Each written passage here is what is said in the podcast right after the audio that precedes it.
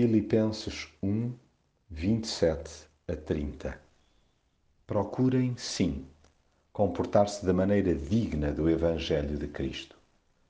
Independentemente dos altos e baixos por que venha a passar, tenho por alvo comportar-me de maneira digna do Evangelho de Cristo.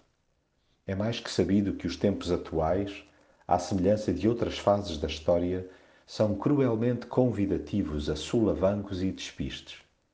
Ainda assim, a despeito desses duros embates, sei que a minha conduta diária deve ser consentânea com os valores do reino do qual faço parte.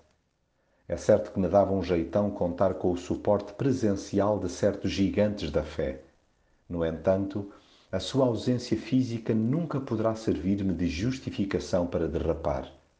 Tanto mais que conto com uma legião de companheiros de peregrinação, com os quais importa entretecer laços, permanecendo firmes e unidos lutando todos juntos pela fé.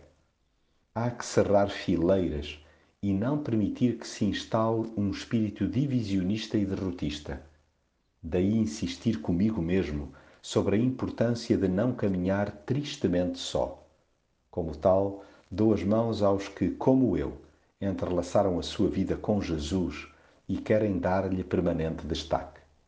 Tento, etapa a etapa, não claudicar na fé pois Deus concedeu-me o privilégio não só de crer em Cristo, mas também de sofrer por Ele.